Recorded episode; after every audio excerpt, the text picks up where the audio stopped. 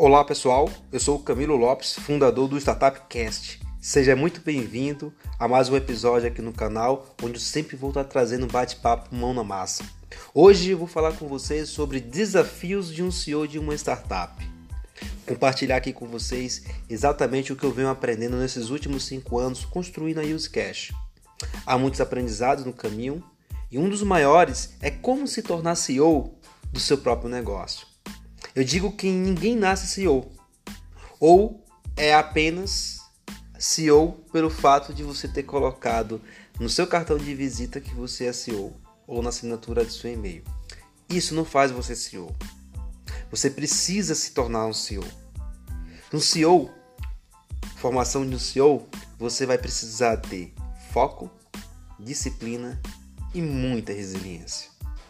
Mas quais são os desafios que um CEO de uma startup tem que é diferente de um CEO de uma empresa madura, de uma grande empresa tradicional? Bastante. O momento que as empresas estão vivendo, a fase que elas estão vivendo, isso torna os desafios do CEO bem diferente. Uma coisa é você ser um CEO de algo que você ainda está com a ideia, que está começando. Talvez que você está indo em tração de vendas, fazendo as primeiras vendas, talvez. Uma coisa é você ser CEO de empresa que você recebeu um aporte de anjos, investidores anjos. Outra coisa é você ser CEO de uma empresa que certamente recebeu aporte de um fundo, de vários investidores mais profissionais, vamos dizer assim. Cada momento é um desafio para o CEO. E outra coisa é você ser CEO de uma empresa que já é madura, uma grande empresa no mercado. Então são desafios completamente diferentes. O que eu quero dizer aqui é que independente aonde você está como CEO, você vai, aprender, vai precisar aprender muitas coisas. E muitos disso estão muito mais voltados à habilidade de soft skill e de hard skill.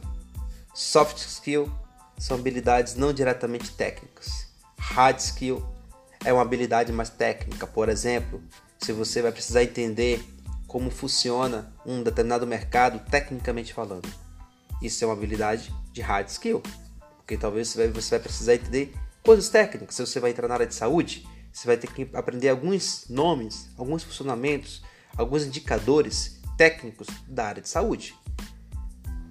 Mas se você precisa aprender a se comunicar melhor, para que você consiga se expressar melhor dentro da comunicação com alguns interlocutores, você vai precisar de soft skill.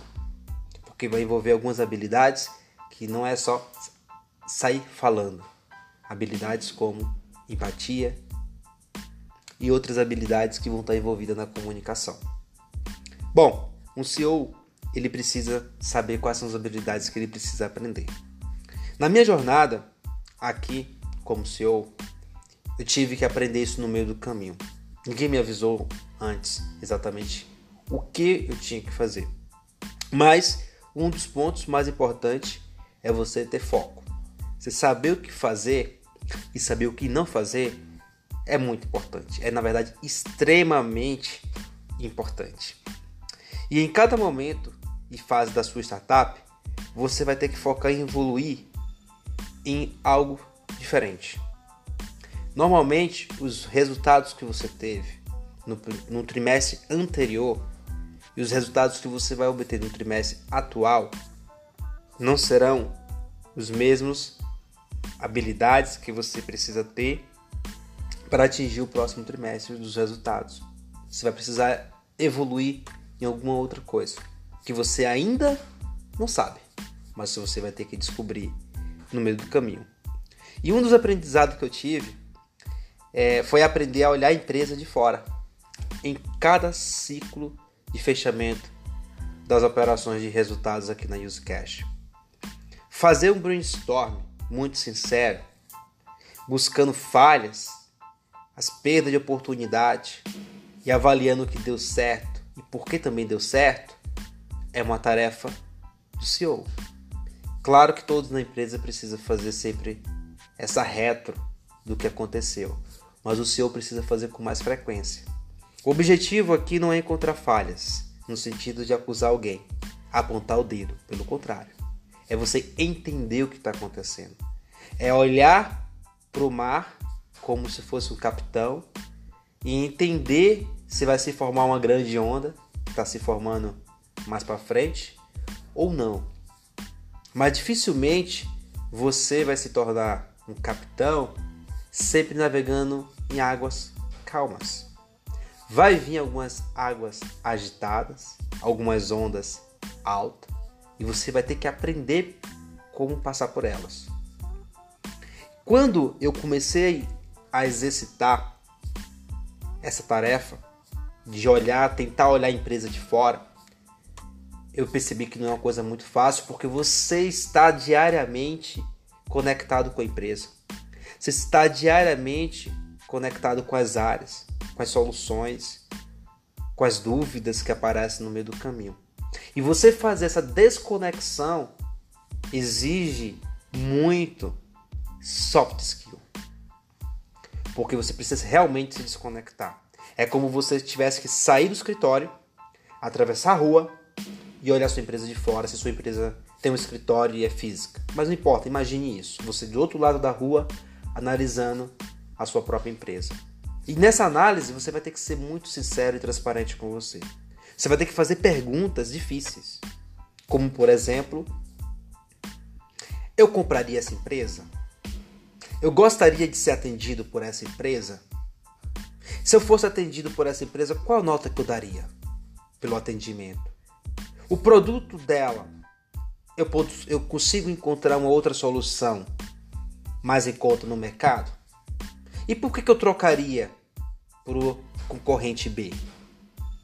Se eu fosse na visão de chapéu de investidor, eu compraria essa empresa 100% ou queria só participar dela do conselho? Quanto que eu estaria disposto a colocar de dinheiro? Se eu pegasse o resultado do último trimestre da empresa, como é que eu enxergaria a gestão dela? Foi eficiente, ineficiente ou foi moderada? Se eu olhasse para os resultados entregues pelo CEO, como eu o classificaria? Como mediano, como de baixa performance ou como de top performance? Será que eu teria que demiti-lo? Ou não? Ou eu renovaria o contrato desse CEO por mais dois anos na empresa, baseado nisso? Se eu pegasse o planejamento do CEO para os próximos 90 dias, eu acredito no que ele está me entregando e acho que ele é capaz de me entregar? E se eu olhasse para o gestor de operações, como é que eu enxergo a gestão operacional, a gestão de tecnologia dessa empresa? Então você precisa começar a fazer essas perguntas olhando para a sua empresa de fora, mas de forma crítica dessa forma. Claro que você vai ter que montar isso, essas perguntas, respondê-las. Algumas você não vai ter resposta, não tem nada de errado se não responder ela, não encontrar resposta naquele momento. Mas o processo de você buscar se desconectar vai te colocar dentro de uma realidade que é o resultado desse brainstorm que você faz. Então, fazer isso não é uma tarefa fácil, principalmente quando você está dentro da operação. Mas é algo que eu aprendi que no médio e longo prazo ele aumenta muito a qualidade de resultado da sua empresa, da sua startup.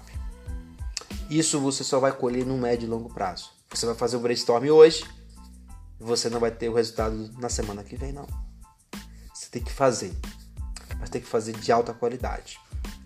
Esse foi um dos aprendizados que, na função de CEO, eu tive que desenvolver. Já fazia muito isso, mas não de uma forma tão profissional como tive que fazer dentro da minha jornada aqui. Identificar exatamente aonde estão os gargalos reais da sua empresa te permite ganhar tempo permite aumentar a sua velocidade. A partir do momento que você não sabe quais são os gargalos, você não, não tem velocidade na resolução do problema. E o problema se arrasta por meses e você perde tempo.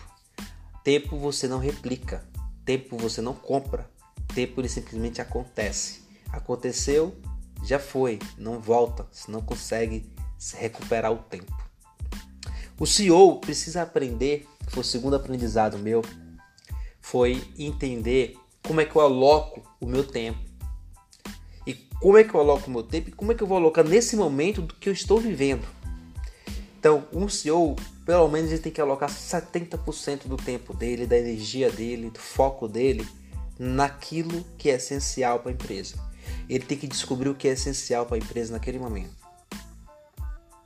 30% do tempo de um CEO vai estar alocado nas outras áreas para que ele possa entender o que está acontecendo nas outras áreas.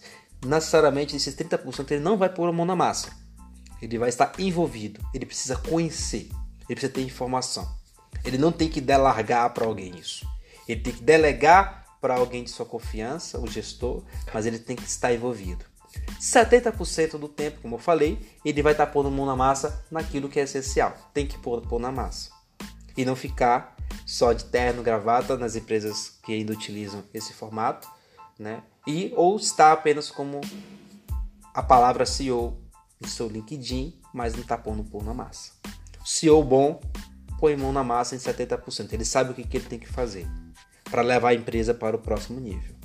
Se você não consegue organizar esse 70-30 que eu estou passando aqui agora para você, dificilmente você está entregando o resultado esperado com sua empresa. Você deve estar entregando algum resultado, mas poderia entregar talvez duas vezes mais. Quando enquanto você não conseguir fazer isso, você vai entregar um resultado talvez mediano. Como é que você entrega resultados acima da média? Buscando melhorar sua performance como um CEO da sua própria empresa ou da sua startup que você foi convidado às vezes para estar como CEO, tá? Então, reflita agora e daqui para frente quais são os desafios que você está enfrentando como CEO. Você já se perguntou sobre isso? O que que essa função de CEO está te ensinando? Ela te ensina muitas coisas, mas você precisa saber o que aproveitar naquele momento. Bom, esse foi o assunto desse episódio. São os desafios que eu aprendi.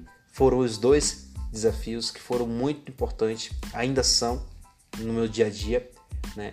É aprender a olhar a empresa de fora com muita frequência e fazer essa desconexão e saber como é que eu aloco 70-30 do meu tempo, do meu empenho, da minha energia para levar a empresa para o próximo nível.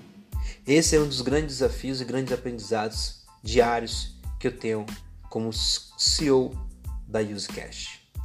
Muito obrigado por estar aqui hoje com a gente. Eu te encontro no próximo episódio.